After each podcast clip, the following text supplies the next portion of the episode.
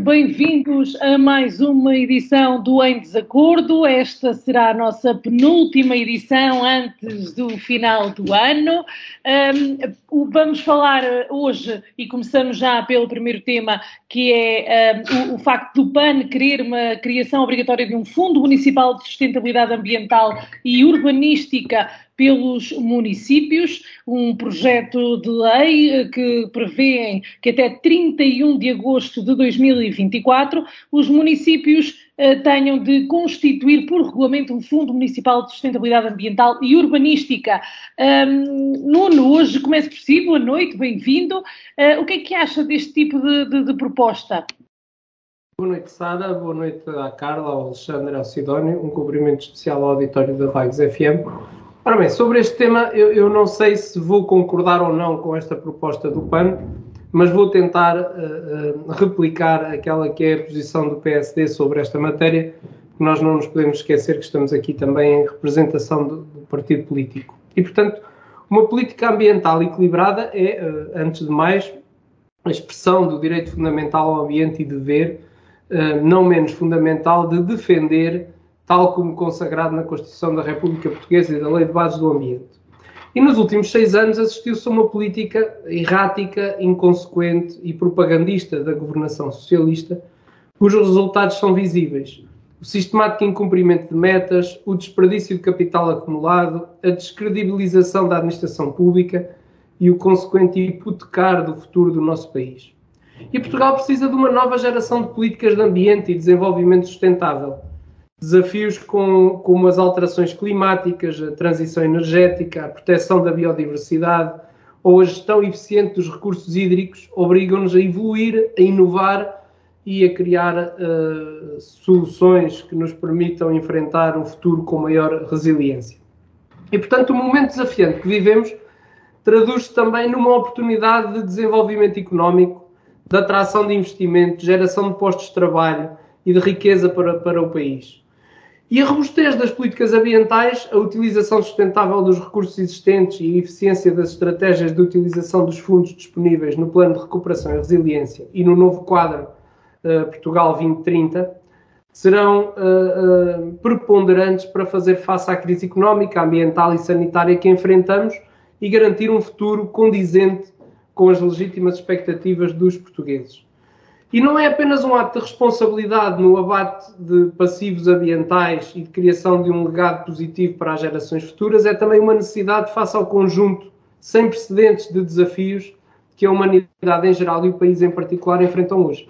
E, portanto, para o PSD, a pessoa está no centro da política de ambiente, o cidadão é o ponto focal, o motor e beneficiário na resposta aos imensos desafios que se avizinham em matérias tão distintas como a valorização das nossas riquezas naturais, a transição para um novo paradigma energético, a digitalização, a mobilidade suave, a economia circular, a emergente suficiência e racionalização na utilização dos recursos e na adaptação às alterações climáticas, Os retos que se colocam nesta matéria são inultrapassáveis se as pessoas e a sociedade não estiverem motivadas e comprometidas em dar-lhes uma resposta.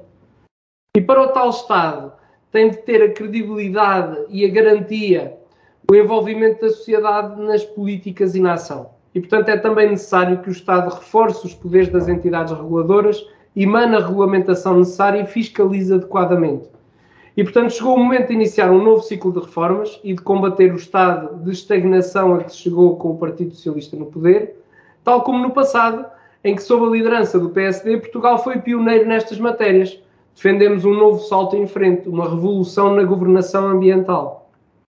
O desafio passa por mudar o paradigma, há que colocar as políticas de ambiente e sustentabilidade no centro da ação governativa, com a transversalidade que se lhes impõe, em vez de serem apenas uh, mais um domínio setorial. Para terminar, é fundamental integrar o ambiente e os princípios de sustentabilidade em todas as áreas setoriais governativas, assegurando a sua realização de forma transversal, interdisciplinar, consequente e colaborativa, que só com maior colaboração, transparência e interdisciplinariedade será possível recuperar metas, atingir elevados padrões de sustentabilidade e garantir qualidade de vida e saúde às pessoas e às gerações futuras. Muito obrigado, Nuno. Alexandre, como é que os centristas veem este tipo de propostas, já que estamos a falar do ambiente, que é uma temática que tem estado muito em voga recentemente?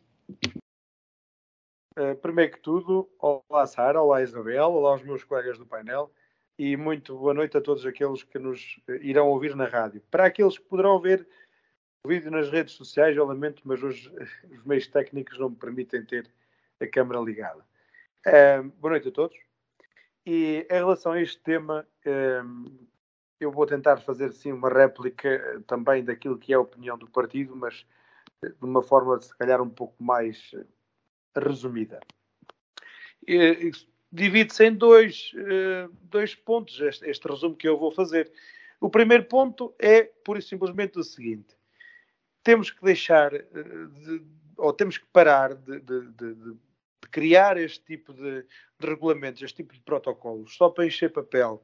Porque quando as coisas não passam do papel para a realidade, ehm, as coisas simplesmente não vão funcionar. Isto só vai ajudar a empatar cada vez mais o sistema. Porque isto resume-se a isto: é eh, para ficar bonito, preto no branco, ou seja, no papel. Veja-se lá bem eh, que esta proposta tem por base eh, algumas das características dos PDMs a que os municípios estão sujeitos, portanto, que os municípios próprios, as próprias assembleias municipais, os próprios executivos, constituem. E que têm a obrigação é, de rever a cada 10 anos. Veja-se que mais de metade dos municípios não faz uma revisão do seu PDM, do seu próprio PDM, há muito mais que 10 anos, fora agora estar a adotar um protocolo destes. E a respeitá-lo e a implementá-lo. Até pode adotá-lo. Não é? Agora, outra coisa é dizer que sim, que aceita, que vai fazer, e outra coisa é efetivamente passar à ação, implementar aquilo que o protocolo e que o regulamento nos manda fazer. É? Porque eu leio, passo a ler naquilo que, eh, na informação que a Vagos FM nos disponibilizou, e vou ler só, vou citar só um parágrafo, em que diz o seguinte: o PAN defende ainda, penso que é isto, é isto mesmo. O PAN defende ainda a criação de fundos municipais de sustentabilidade ambiental e urbanística pelas autarquias, para os quais deverão ser canalizadas as mais-valias originadas pela edificabilidade constantes dos planos diretores municipais, que são, portanto, os PDMs. Nem, nem vale a pena ler o resto. Só para terem uma noção, o PDM em Vagos não é revisto desde 2009. Quem sabe fazer contas já lá vão mais de 10 anos. Está prometida a revisão para breve, ou, ou pelo menos a, a, ser levada a discussão para breve. Agora, sou, confesso que eh, eh, me escapa por inteiro aquilo que aquela informação que, foi, que, nos foi prestada e avançada pelo Sr. Presidente da Câmara, porque não consegui aceder à ata, porque efetivamente perdi o material e não consegui ter tempo de, de, de recorrer a ela. Mas estamos desde 2009 sem uma revisão do nosso PDM. Portanto, nós estamos aqui a criar burocracia, né? coisas que até têm um princípio positivo, uma, um inovador, não é? que vem para nos ajudar e para melhorar o nosso futuro. porque o ambiente é? e a sustentabilidade ambiental fazem parte da nossa luta pelo futuro, mas efetivamente não, não, não vale a pena estarmos a criar ferramentas que depois não vamos usar. Esta é a nossa opinião dentro do partido, até porque o CDS é um grande partido defensor eh, e um grande defensor também eh, das causas relacionadas com o ambiente e relacionadas com tudo aquilo que, que está relacionado com o ambiente, com a agricultura, com a fichicultura, com, com todo este tipo de coisas, não é? E, e, não temos visto, efetivamente, ação nenhuma. Aliás, aquilo que temos visto é a inação é? da, nossa, da nossa classe política em relação ao ambiente, a esses tão grandes defensores do ambiente, Bloco de Esquerda, PAN, até agora o PS, que se dizem tão grandes defensores do ambiente, há sete anos que estão no governo, ou que suportam o governo, e nada fazem. Já nem vou mais longe do que isto. Veja só o que é que eles têm feito para ano após ano impedir os incêndios que nunca conseguem impedir. Muito obrigado. Obrigado, Alexandre. Sidónio, concorda?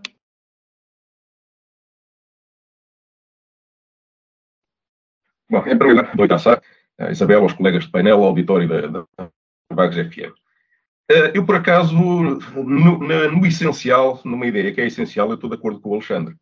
Um, ehm, o geral deste documento parece-me burocracia pura. Aquela ideia base de, de que os municípios devem destinar eh, mais-valias das edificações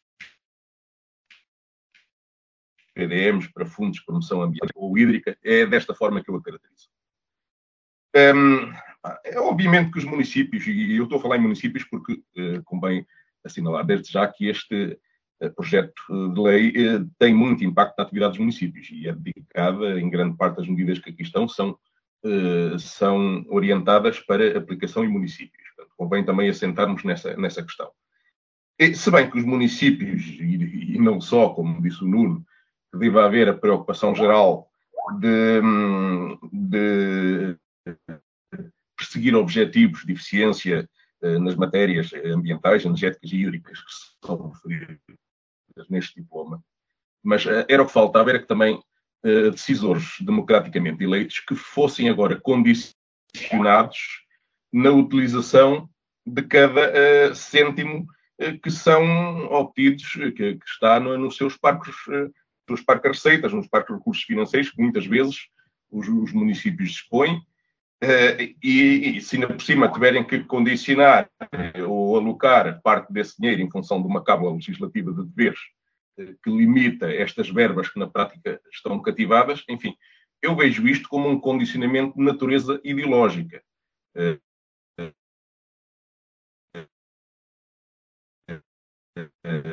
é muito importante, o ambiente, a energia, os recursos hídricos devem ser usados, eh, devem ser usados com critérios de otimização de recursos, mas isso é muitas vezes um critério técnico. A forma de lá chegar não é tanto uma questão política que deva estar numa frase de, um, de uma lei qualquer um, ehm, que um partido, com que um partido tenta condicionar depois todos os outros partidos. Portanto, e no, no geral é assim que eu vejo este documento. Uh, e, portanto, a apreciação global que eu faço dele é que nós não precisamos de uma gestão financeira ideológica nos municípios que diga como deve ser gasto cada cêntimo do dinheiro uh, angariado em receitas. Né? Um, as eleições locais servem para alguma coisa e servem para validar nas urnas os projetos dos, das várias candidaturas e a forma como elas se propõem a atuar nestas matérias. Este é que deve ser o princípio. Não devem ser as candidaturas a ajustar-se a eh, questões ideológicas com as, com as, quais, por vezes, nem sequer concordam, ou podem nem concordar neste caso. Não é? No geral, é esta a apreciação que faço. Depois tem um aspecto que eu destaco como extremamente negativo e o outro, no meio disto tudo, eu consigo arranjar qualquer coisa de positivo. Eu vou, vou começar pela, pelo extremamente negativo, uh, que é uma ideia muito perigosa que eu espero que não venha a ser acolhida pelos novos aliados do PS, que é, no meio deste texto todo há uma, uma proposta, uma intenção de fixar referenciais para o preço dos solos, eh, condicionando indiretamente, por exemplo, os preços da habitação. Eh, como até tive a oportunidade aqui de referir né, na semana passada, os proprietários já não contam propriamente com rendas de forma significativa para rentabilizar o seu investimento. uh, com um condicionamento de preços destes à moda da Venezuela, uh, dos custos de construção, e, e, o solo é um custo importante nessa matéria, isto significaria basicamente o aniquilamento de, do único potencial de valorização que sobra uh, no investimento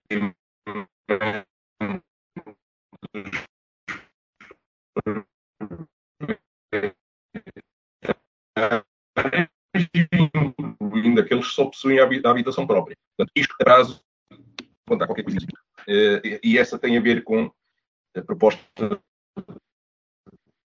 que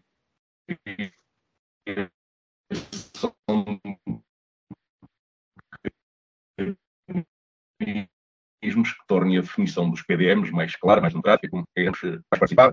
Uh, isto, efetivamente, o que eu me dei perceber mais ativa é que realmente esta, as alterações, a concessão dos PDMs, isto passa-se muitas vezes em gabinetes um bocado escondidos, longe da participação da população. E, portanto, neste aspecto, concordo que se houvesse uma regrazinha qualquer a obrigar a maior participação, a maior envolvimento em fases mais iniciais do processo, que talvez não fosse má ideia, mas é a única no meio disto tudo. Né? Aquilo, depois de ler isto tudo, aquilo, a minha apreciação global, no fundo, é que o, o PAN realmente pode perceber alguma coisa de solos, mas é de solos que tem estufas em cima. Muito obrigado. Muito obrigado, Sidónio. Carla, e o PS, como é que vê este tipo de proposta? Eu acho que, apesar dos esforços tanto do nosso governo do PS como da União Europeia, como das nações que fazem parte do acordo ambiental, e apesar dos resultados muito positivos do nosso país ao nível das políticas ambientais, ao contrário daquilo que o Nuno estava a dizer, ele pode fazer uma breve pesquisa, um breve trabalho, um trabalhinho de casa, eh, e verificar que realmente o nosso país, e é um orgulho, subiu muito nos rankings ao nível da política ambiental, da política energética, da energia verde.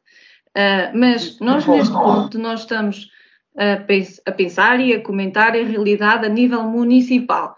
O que é que nem sempre esses esforços chegam?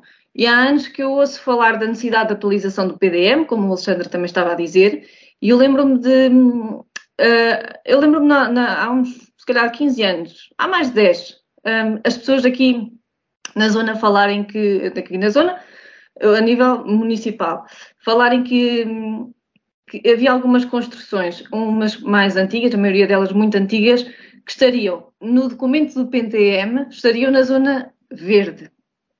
Aliás, até na altura se falou que uh, um edifício, uh, um edifício pertencente a uma junta de freguesia, que foi construído uh, nessa altura, também estaria ilegal, porque estava em zona, em zona verde. E, portanto, se o PDM não é atualizado, o que é que se dirá das, das políticas que concordem com a, a nova, com a lei de, das bases do clima? Porque lá está é que eu digo, os esforços nacionais e europeus podem ser muitos, mas a nível municipal não chega nós. Eu peço desculpa estar cansada, mas é que eu tive que ir sair a correr e voltar a correr. Então a respiração ainda está, ainda está a regularizar. Uh, muitas câmaras municipais não dão importância às questões ambientais. Aliás, eu acho que os políticos, já estou a falar no geral, já nem estou a falar a nível partidário, estou a falar geral, os políticos falam e preocupam-se muito com o ambiente em campanha em campanha, nos discursos de campanha, eles são, gostam de falar desses temas muito bonitos, de, do ambiente, da energia verde, dos animais, das criancinhas, andarem aos beijinhos e aos abraços com o povo inteiro. Isso, isso, isso é uma preocupação. Só que quando tomam posse, ah, não podem, os recursos não chegam, a culpa é do outro partido, a culpa é do governo, a culpa é deste e a culpa é do outro. Eu defendo que as autarquias devem ter autonomia devem ter autonomia na forma como uh, decidem o, o, destino do seu Conselho. Uh, não obstante, claro que tem que ter fiscalização, nem que seja Tribunal de Contas. Um, mas nós não podemos deixar de criticar quando pegam nos mais de 10 milhões de euros a transferência do contribuinte por via do Estado Central, um, mais uns quantos euros que pedem emprestado, para alguns gastos supérfluos, a entender de cada um, claro, um, e que não tem uma certa, não tem supervisão, por exemplo. Falou-se há, há, há, bastante tempo, uh, não muito até, uh, sobre uh, quando, quando se pede subsídios, quando se pede ajudas, quando se pedem apoios à Câmara Municipal, não há uma justificação para aquele valor. Não há uma fiscalização depois se aquele valor é realmente colocado naquilo que, que foi pedido. Uh, festas, eventos e esse tipo de apoios, assim, quase pedidos avulso, uh, que não têm fiscalização ou então que não têm um, um palpável, um, um, resultado que seja palpável ao nível desse investimento. Aqui, aqui em Vagos, uh, a política ambiental está tão bem pensada como a política animal. Está no mesmo nível. É numa, de, numa prática de serviços mínimos decretados pelo governo ou então é um pronto-socorro. É, o que nos vale são as associações e são as pessoas que por si fazem mais que os gabinetes autárquicos, num e noutro tema. Ao nível da sustentabilidade urbanística, eu convido as pessoas a dar uma voltinha a pé, já se calhar até já dão, mas não importa. Uh, pode ser até pelo centro da vila, que é mais urbanizado, e, e, e façam uma reflexão se existe alguma preocupação pela sustentabilidade na organização urbanística, no planeamento do território, na, na organização da rua, eh, em termos práticos. E eu tenho alguma tristeza de ver que há um desleixo, há uma falta de preocupação pela organização e pela funcionalidade e sustentabilidade do meio urbanístico de, de sempre, sempre. E mesmo as coisas novas que estão a fazer não têm qualquer tipo de preocupação. Nós olhamos para aquilo, está, é discutível, é mesmo discutível. Hum, para terminar, eh, é importante sim que as edificações tenham uma construção e que olhem pelas normas do, do, do clima, a classe energética, o, a, a, se, se é A mais, se é B mais, o tipo de construção, o sistema de águas residuais, o aproveitamento da água, a captação de energia para autoconsumo. Uh, esse investimento é privado e esse investimento privado poderia resultar no incentivo fiscal. Quem sabe a redução do valor de IMI para casas que fossem mais sustentáveis. Um, no último programa eu falei de que existia, na minha opinião, tem competência generalizada que se verifica ao nível de planeamento. Uh, o PAN propõe que existe, exista uma participação pública nos projetos de planeamento urbanístico e que o PDM seja atualizado com a participação dos civis e dos proprietários dos terrenos e dos edifícios. Contudo, tornar isto uma obrigatoriedade é que eu já não concordo, porque cada caso é um caso. Por exemplo, dois exemplos só. A Guarda a Serra da Estrela e Braga, o Jerez, eh, eu não acredito que eles não tenham uma, uma, uma preocupação por política ambiental e sustentabilidade. Não, não acredito, peço desculpa. Muito bem. Uh, pergunto se os restantes comentadores querem uma segunda ronda ou se podemos avançar para o segundo tema. Eu só queria dizer. Sim, Alexandre, sim. Eu só queria dizer uma coisa, porque um, eh, eu tinha ouvido os colegas com alguns cortes Uh, mas pareceu-me ouvir que a Carla disse que o, governo, o, nosso governo português tem feito um esforço tremendo uh, combate às alterações climáticas, não é? Sendo que António Costa defende que o maior esforço que o governo fez foi aumentar a taxa sobre os combustíveis, acho que a Carla está a enganar quem nos está a ouvir, porque esse esforço na verdade, todos nós. Era só. Muito obrigado. Muito bem. E então podemos avançar. O segundo tema proposto para esta semana, continuamos aqui no âmbito nacional. Vamos falar da legalização de eutanásia, um, um projeto que foi aprovado já uh, na especialidade e também uh, foi aprovado no geral. Portanto, eu uh, sei que há muita gente contra, muita gente a favor. eu pergunto-vos não se estão contra ou a favor, mas que vantagens ou desvantagens é que podem encontrar nesta proposta? E agora começamos pelo Alexandre. Bem, como sabem, infelizmente não é a primeira vez que, este assunto vai uh, a debate na, na, Assembleia da República, uh, mas é, contudo, talvez a primeira vez que vai a debate e o CDS e o PP não tem voto na matéria. Uh, parece que atravessamos também uma espécie de morte medicamente assistida ou artificialmente assistida. Com brincadeira, claro. Mas, mas isto é um tema muito sério.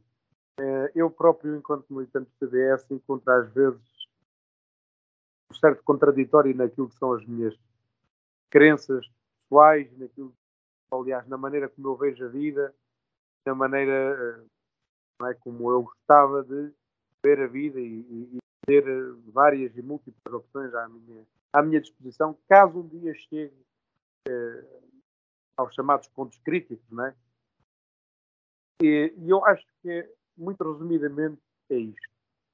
Nós não podemos, primeiro que tudo, obrigar ninguém a matar ninguém.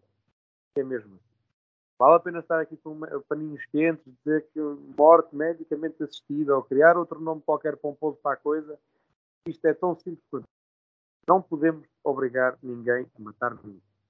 Mas partindo do princípio que até haja alguém que esteja disposto a fazer esse tipo de trabalho, que é o trabalho de terrasco, é? Eh, vamos cá perceber porque é que a pessoa quer morrer. Porque eu acho que uma pessoa que queira morrer, por muito doente até que possa estar, é, falhou alguma coisa. Peço imensa desculpa, mas falhou alguma coisa. Falhou alguma coisa da parte do Estado que não providenciou os cuidados necessários para prolongar ao máximo a vida daquela pessoa, para que aquela pessoa pudesse aproveitar o seu tempo em família. Ou falhou a família porque não trabalhou, não viveu e não deu cuidado enquanto família que ter dado. A própria comunidade em que a pessoa está inserida não é uma comunidade de todo e falhou enquanto comunidade. Alguma coisa tem que ter falhado. Porque a nossa Constituição diz lá: a vida é um direito inviolável. Ponto. E a Constituição é tão atual hoje como no dia em que ela foi escrita, como no dia em que ela foi aprovada em sede da Assembleia, como tudo. Não é? E ainda hoje a vida é inviolável, porque se a vida não fosse inviolável, eu podia matar, não é? Só porque me apetecesse. Às vezes as pessoas dizem, ah, não podes misturar galhos como galhos. É exatamente isto. É exatamente isto que eu dizer. Alguma coisa falhou para que aquela pessoa peça para morrer. Porque nenhuma pessoa que tenha uma família ao seu lado, amigos do seu lado, eu só dizer família já devia ser suficiente, mas eu vou reforçar. Família, amigos, vizinhos, uma comunidade, e que tenha um Estado, aliás, tenha um governo que administre o Estado, de forma a que essa pessoa possa ter todos os cuidados possíveis, dá, por exemplo, os paliativos. É? Se ninguém lhe falhou, eu duvido que aquela pessoa quisesse morrer. Aquela pessoa pede para que a matem, mas alguma coisa falhou. Alguma coisa falhou. É, e lá está, é e volto outra vez à primeira parte daquilo que disse. E depois ainda é preciso encontrar alguém que esteja disposto a vestir o capuz do carrasco. Porque um médico que seja médico e um enfermeiro que seja enfermeiro fizeram um juramento. Não sei se existe algum profissional na classe médica e enfermeira que esteja disposto é, a ter esse trabalho. Ou vamos formar profissionais novos com uma nova licenciatura, mestrado, doutoramento, etc., só para este tipo de serviço.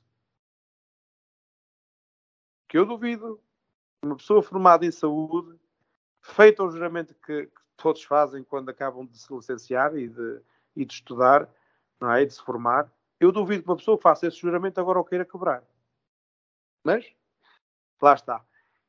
Acho que é um assunto tão grande, uma dimensão tão enorme, não é? e com tanto sentido que acredito que muita gente não partilha da minha opinião. E por isso acho que isto é nada mais, nada menos que um tema espetacular para referendo. É referendar. Vivemos em democracia, portanto a maioria ganha.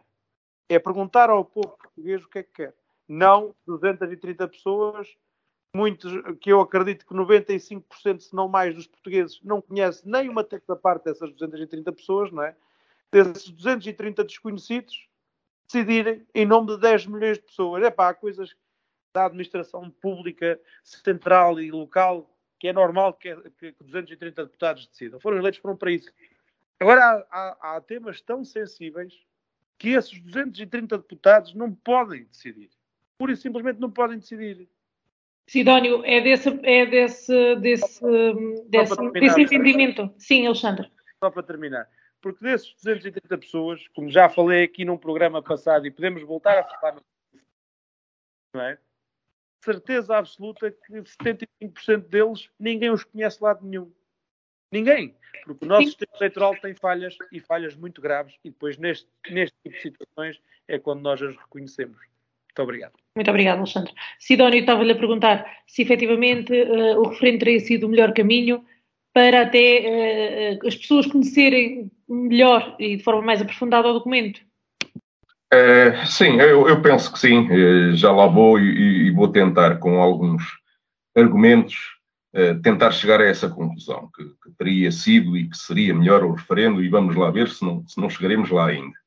Primeiro porque a, temática é muito complexa, não é? Portanto, um, envolve eh, contrariamente ao que se possa pensar à primeira vista, estas propostas de lei uh, vão muito para além de doentes terminais e, e, e podem, podem aplicar-se a doentes graves.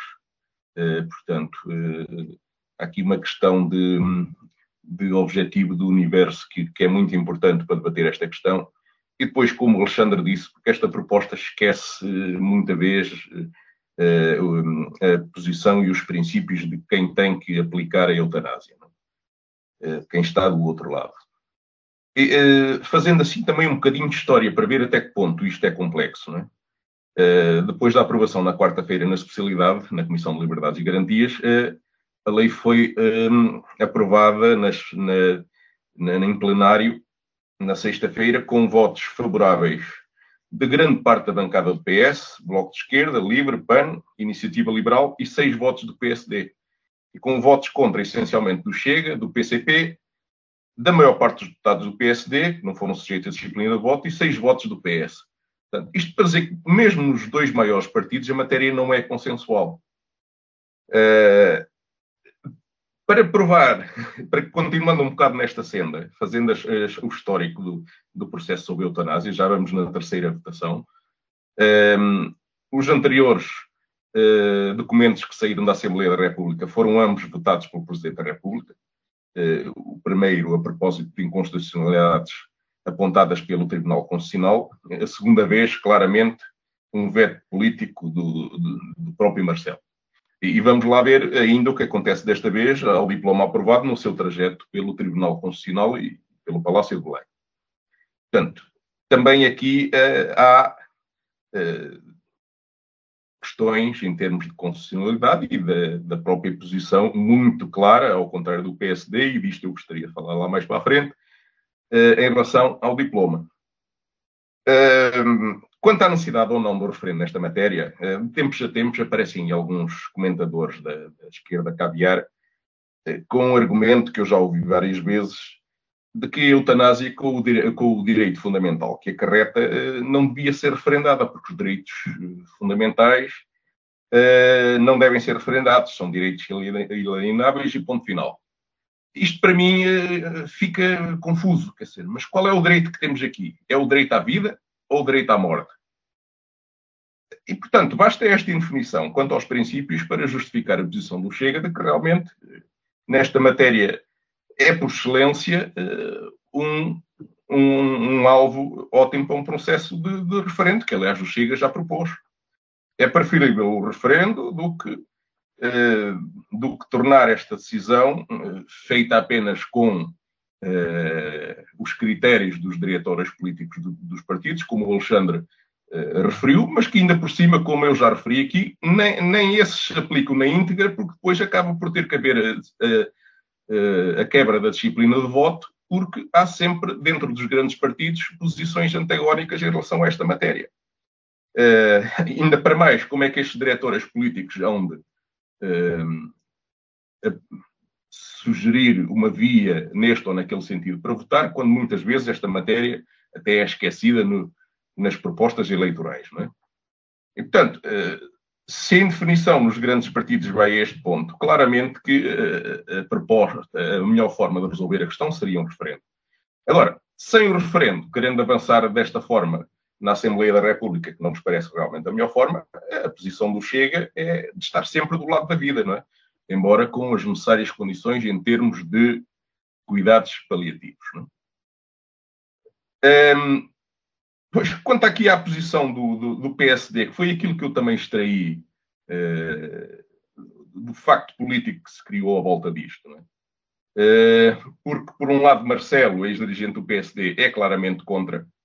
Eh, Montenegro, aparentemente, não consegue definir uma posição, embora ele apareça agora a tentar justificar-se, a dizer que se calhar é mais contra a eutanásia do que a favor, mas não consegue uh, definir uma posição clara.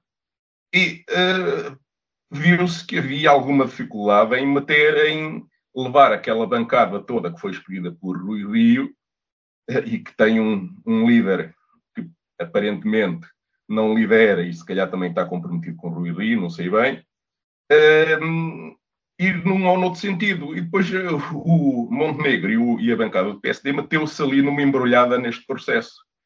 Uh, porque também quis uh, explicar a sua ausência de disciplina de voto nesta matéria com uma escapatória, com uma proposta de, de referendo que não podia ser apresentada, porque ao abrigo do ponto 4 do artigo 167 da Constituição, projetos e propostas de lei de referendo definitivamente rejeitados não podem ser renovados na mesma sessão legislativa, salvo nova eleição da Assembleia da República. Citei. E, e o Chega já tinha visto uma proposta própria chumbada sobre a mesma matéria a 9 de junho. Para agravar ainda a confusão dentro do PSD, aparece Pedro Passos Coelho vindo lá de, do meio do nevoeiro envolto no lençol a dizer que, pronto, que é claramente contra a eutanásia e que de futuro, quando houver uma maioria de direita, que o processo deveria ser revertido. Algo com que André Ventura, naturalmente, concordou de imediato. Portanto, a situação dentro do PSD com esta intervenção de Pedro Passos Coelho está a ficar, diria eu, animada. Para já é tudo. Obrigado. Muito obrigado, Sidónio. Carla? Eu, em primeiro lugar, eu, eu sou, seria a favor uh, de um referendo. Eu digo que seria porque não posso ser hipócrita e dizer que, que, esta, que este diploma não está. Não, eu concordo. Eu concordo com, esta, com este direito a ter uma, uma morte com alguma dignidade, se é, se é que assim se pode uh, falar. Um, mas sim, o referendo devia ter sido feito.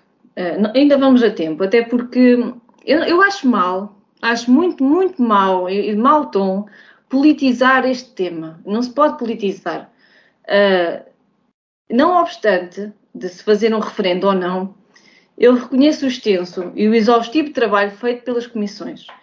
Uh, para além do tempo que esta matéria já leva em discussão, uh, a colaboração dos profissionais das várias áreas, médicas, legais, por aí fora, e da sua redação, pode ou não, lá está, opiniões, a ser eh, suficiente para não se ter que referendar um assunto que, na minha opinião, deveria ser promulgado. Já repararam que eu sou a favor. Além de que fazer um referendo de um documento uh, que é alterado às quartas para as quintas e às quintas para as sextas-feiras é, é, é, um bocadinho complicado. Se fossem para referendar, então que seria este documento final, que já foi um documento final antes e que parece uma tese mestrado. Eh, documento final 1, documento final 2, documento final final de finalíssimo 3 e, e por aí fora. Uh, o diploma tem por base projetos, lei do Partido Socialista, Iniciativa Liberal, Bloco Esquerdo e PAN. Foi aprovado na Comissão de Assuntos Constitucionais, Direitos, Liberdades e Garantias, mas ele já tem vindo ao longo destes anos e de quatro legislaturas trabalhado.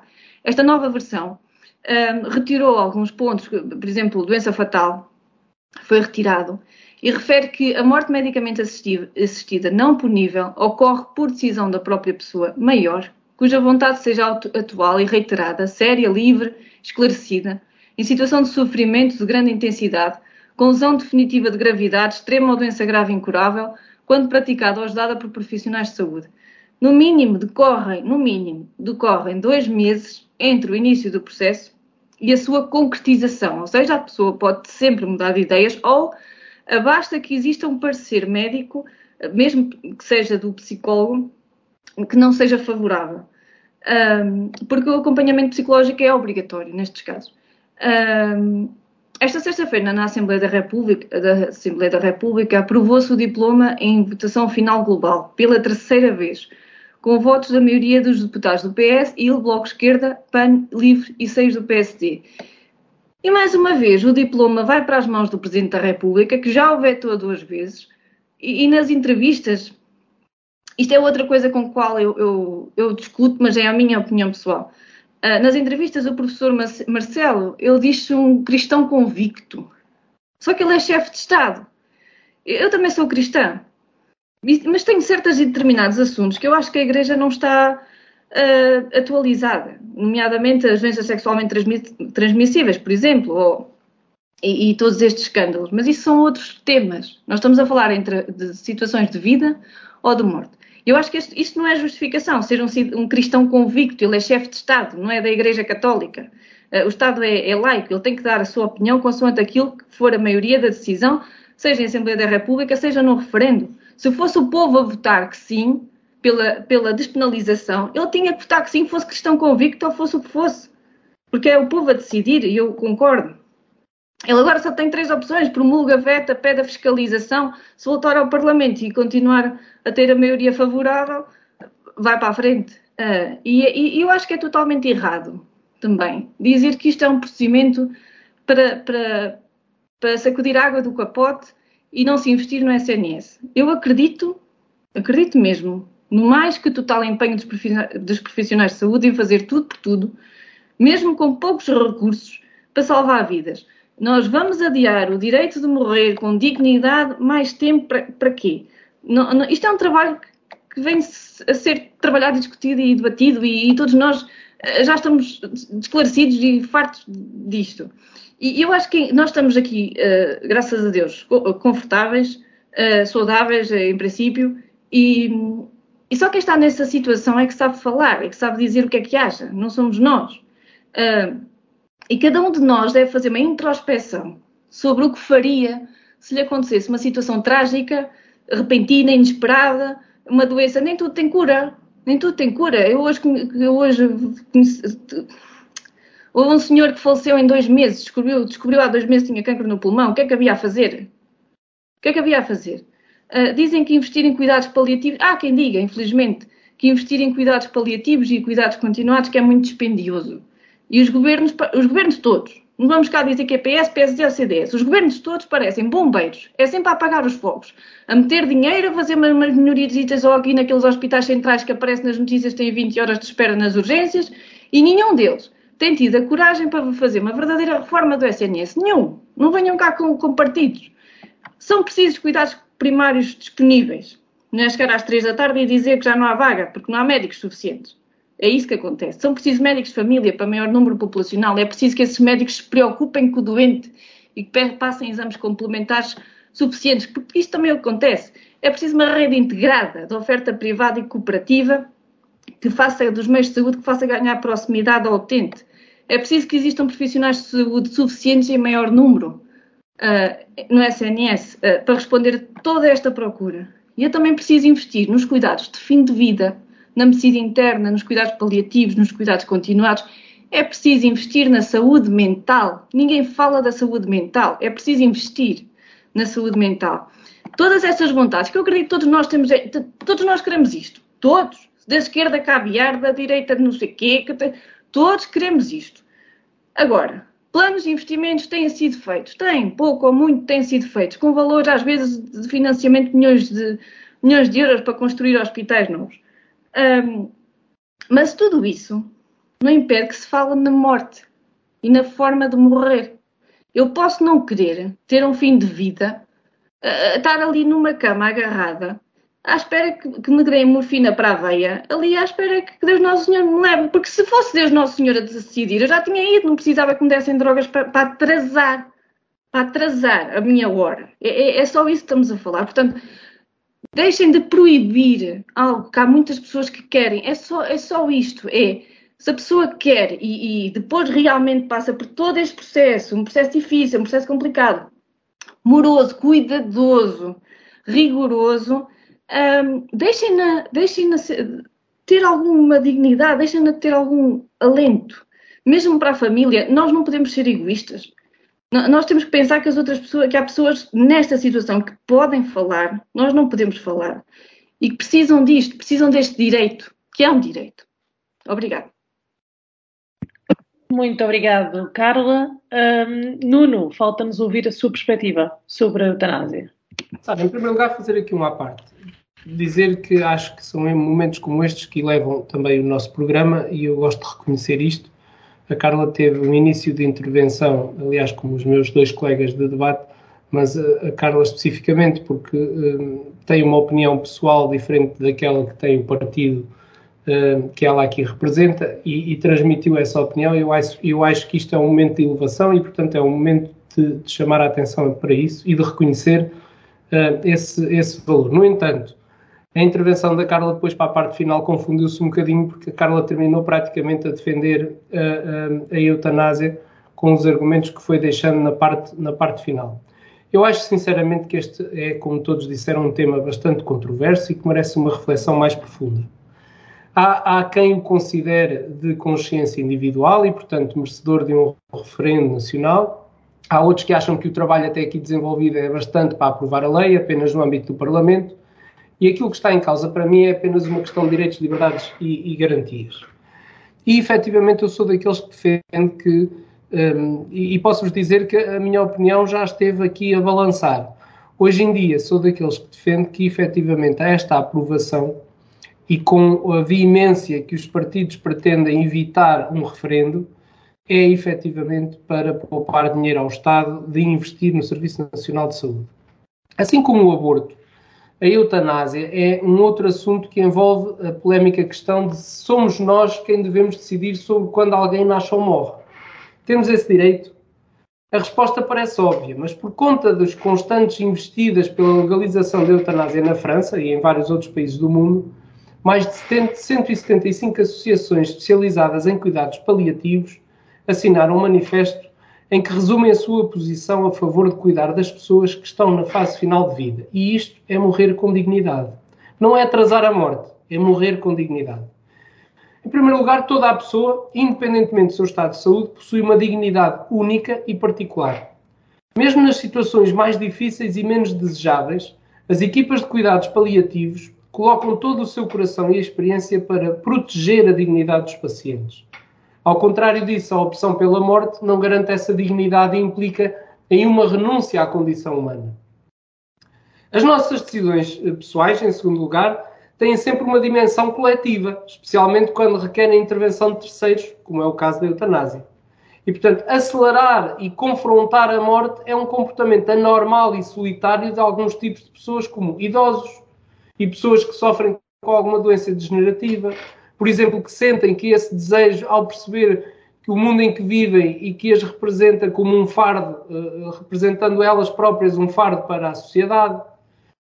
Uh, em terceiro lugar, a ideia de matar em alguns casos ou sob certas condições deve ser sempre rejeitada, mesmo que seja somente pelo princípio básico da prudência.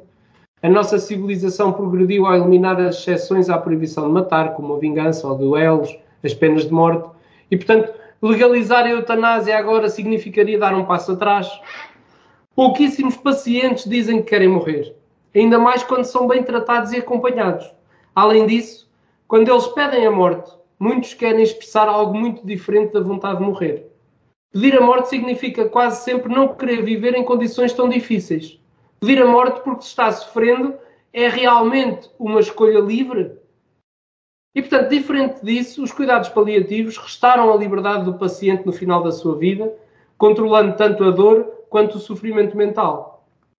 E ninguém pode saber se os últimos dias eh, nos trarão, mesmo nessas situações difíceis, eh, muitos pacientes vivem momentos extraordinários e importantes. Alguns descobrem nessa fase que a bondade existe, outros passam a valorizar entes queridos que não valorizavam, há aqueles que se reconciliam com um amigo ou com um familiar, etc.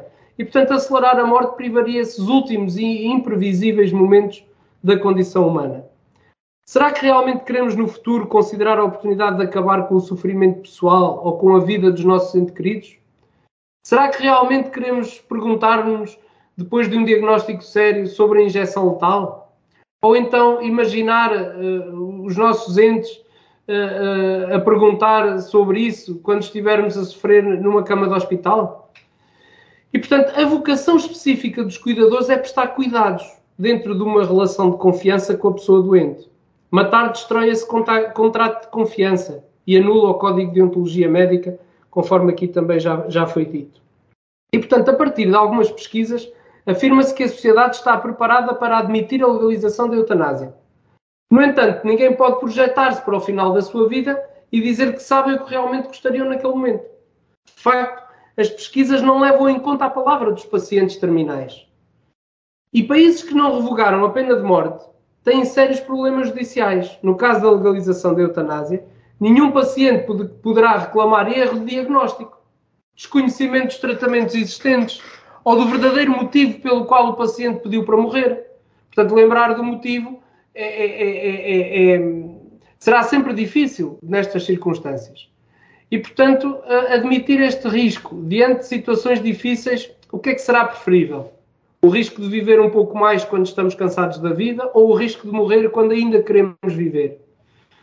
E a experiência mostra que a legalização está a levar aos limites legais da prática a níveis extremos, como a eutanásia de menores ou pessoas que sofrem de transtornos mentais. Os, abusos crescem em países de legalização da eutanásia, por exemplo, o, o clandestino é três vezes maior, uh, mais comum na Bélgica do que na França. E, portanto, parece-me que os cuidados paliativos devem estar acessíveis em todos os lugares e para todos. Eles são um direito do paciente e, atualmente, muitos deles não recebem os cuidados paliativos quando precisam. E a legalização da eutanásia e do suicídio assistido deriva da uh, demanda por autonomia. O cuidado paliativo combina a ética da autonomia com a ética da solidariedade coletiva. Ele previne e alivia o sofrimento, enquanto a eutanásia visa acelerar a morte intencionalmente e, portanto, cuidados paliativos são tratamentos, a eutanásia é um ato mortal. E como dizia o Sansane bem, uh, uh, um, o, o, o, direito à vida, ou os direitos, liberdades e garantias, são direitos inalienáveis. E, portanto, quem usa este argumento e não defende o referendo é porque não conhece o verdadeiro sentido desta palavra. Inalienável quer dizer que não pode ser alienado ou transferido a outro. E neste momento é o que nós estamos a fazer. Estão 230 pessoas a decidir sobre uma matéria uh, que deveríamos decidir todos nós pela, pela importância e pela, um, ehm, pelo significado que isto poderá ter na vida de cada um de nós. Muito obrigado, Nuno. Pergunto se mais algum comentador quer analisar algo que foi dito. Não? Assim sendo, penso que estamos em condições de avançar para as mensagens finais de hoje. Sidónio, pode começar?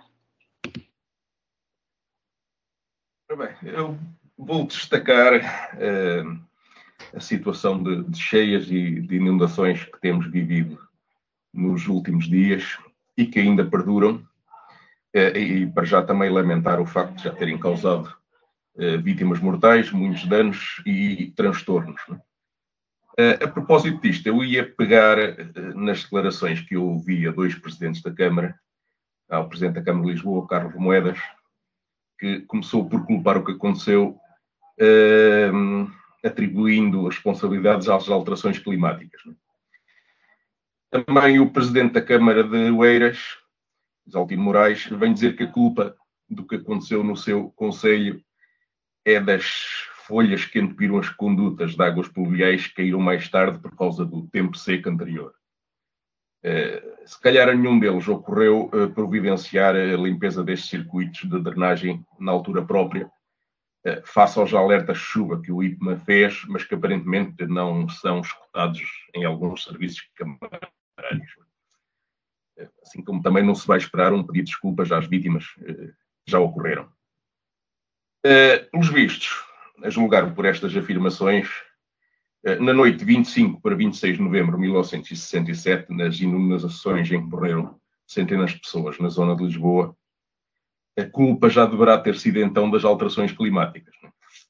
É? Nessa noite, em 6 horas, choveram 77 milímetros e meio em Lisboa, 130 milímetros no Monte Estoril, 115 milímetros em Louros. Na semana passada caíram em Lisboa 59 milímetros em 3 horas. Eh, eu parece mais que o problema da semana passada acontece porque não se tiraram as necessárias conclusões do que aconteceu, por exemplo, depois das inundações de 1967. Um, há, desde essa altura, estudos sobre a forma de minorar os efeitos das cheias na zona de Lisboa e na zona da, de intervenção da Câmara Municipal de Lisboa, uh, que têm ficado na gaveta presidente de Câmara após presidente de Câmara. E a verdade é que, depois de 25 de Abril, excluindo as autoestradas e pontes pagas e financiadas com o dinheiro da CE, um, Fazem-se mais estudos neste país, mas se calhar menos obras estruturantes desde o 25 de Abril do que aquelas que foram deixadas efetivamente pelo Estado Novo. Uh, para os que andam a vender a tese que Portugal se vai tornar mais inóspito que o deserto do Nevada por causa das alterações climáticas, eu recomendo apenas que não se esqueçam do guarda-chuva nos próximos dias quando saírem de casa. E já agora, esta coisa do deserto nem é propriamente um drama total. Né? Com muita visão, capacidade de adaptação e poucos estudos esquecidos na gaveta, construiu-se Las Vegas no meio do deserto. Muito obrigado. Muito obrigado, Sidónio. Carla? Numa... Eu, para tema livre, escolhi um tema bastante simples, resumido, mas, é, mas fácil. Numa época em que se discute a continuidade ou não dos vistos Gold, surgiu uma notícia no Jornal Expresso que refere que o investimento captado em novembro subiu 40%. Subiu para 65,5 milhões de euros em relação a 2021, mesma altura. A agência Lusa, com base nos dados do CEF, refere que em 11 meses os investimentos realizados através deste programa de autorização de residência para investimento somou mais 575 milhões de euros. Em novembro foram concedidos 121 vistos Gold, dos quais 95 foram pela aquisição de bens imóveis, 36 reabilitação urbana e 26 por transferência de capitais. Os Estados Unidos da América lideram no número de vistos concedidos no mês passado, seguidos Reino Unido, China, Brasil e África do Sul. Se se deve ou não continuar com este programa de captação de investimento, eu não, não sei, eu não tenho realmente uma, uma opinião sim ou não. O que realmente eu sei são duas coisas. Primeiro, desde o início do programa, que já conta com uma década, foram captados mais de, 100, eh, de 6 mil milhões de euros para o país. E segundo, o problema não é o programa, não é o programa em si. O problema é a corrupção que existe em todos os setores da sociedade e a falta da fiscalização. Esse é que é o problema. O programa em si está bem estruturado capta investimento que o país precisa, mesmo por contratos de trabalho. O problema é que isto, em todo o lado, nós vemos casos de corrupção absurdos, vergonhosos, que, que dão cabo do sistema todo, seja deste programa ou seja de outro qualquer. E por aqui me fico. Obrigada. Muito obrigada, Carla. Nuno, mensagens finais de hoje? Ora, relativamente às mensagens finais de hoje, eu vou uh, falar aqui uh, daquela questão que estamos, que todos têm conhecimento da senhora vice-presidente do Parlamento Europeu. Porque parece-me, pela sua relevância política, uh, falar-se da detenção da vice-presidente do Parlamento Europeu por razões que se prendem, dizem os órgãos de informação, com o crime de corrupção e outros que lhe são intrinsecamente ligados numa eventual relação de interesses com o governo do Qatar. E, portanto, a minha abordagem a este tema prende sobretudo com a organização política, ou a falta dela, nas instituições europeias. A pergunta que se pode colocar neste panorama é que entidade ou entidades é que fazem a fiscalização ou acompanhamento da atividade política dos deputados e demais cargos no âmbito europeu. É que nós por cá pouco ou nenhum conhecimento temos sobre a atividade política dos nossos parlamentares europeus eleitos. Aliás, eu vou mais longe e repito o que já disse neste fórum. Qual é a entidade em Portugal que fiscaliza a declaração de rendimento dos nossos políticos? Eu creio que essa entidade se chama Entidade para a Transparência e foi criada por lei há três anos.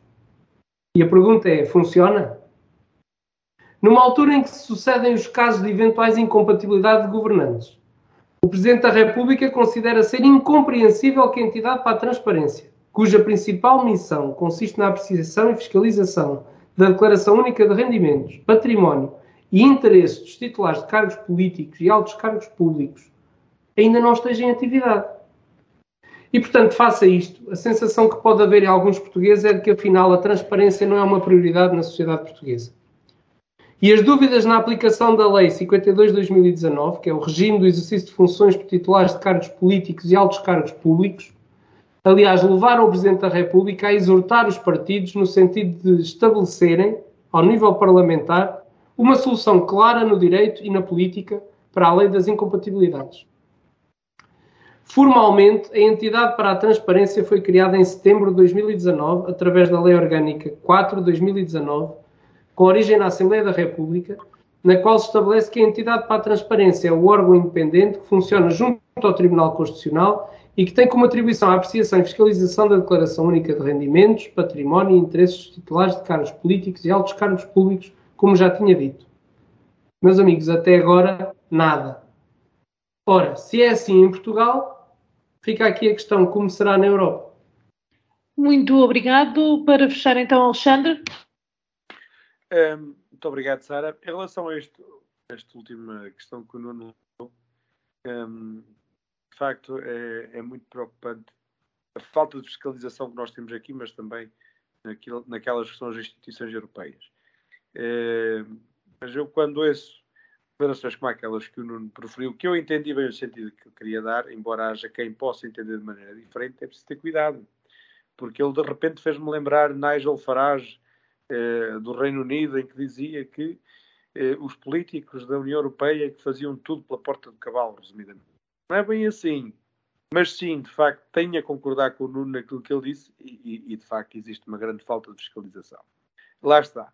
Essa tal comissão para a transparência, ou lá como é que lhe quiseram chamar, uh, a esse fantástico projeto criado por lei há três anos, não é? Foi como a, a, questão do PAN que nós tivemos a discutir agora há bocadinho. Foi bonita para o papel, para o preto no branco, mas efetivamente não saiu do papel. Porque se tivesse saído do papel, metade daquilo que hoje eh, nós temos vindo a assistir na, nas nossas televisões, eh, pelo menos desde janeiro de 2022 até agora, até dezembro de 2022, não teria acontecido.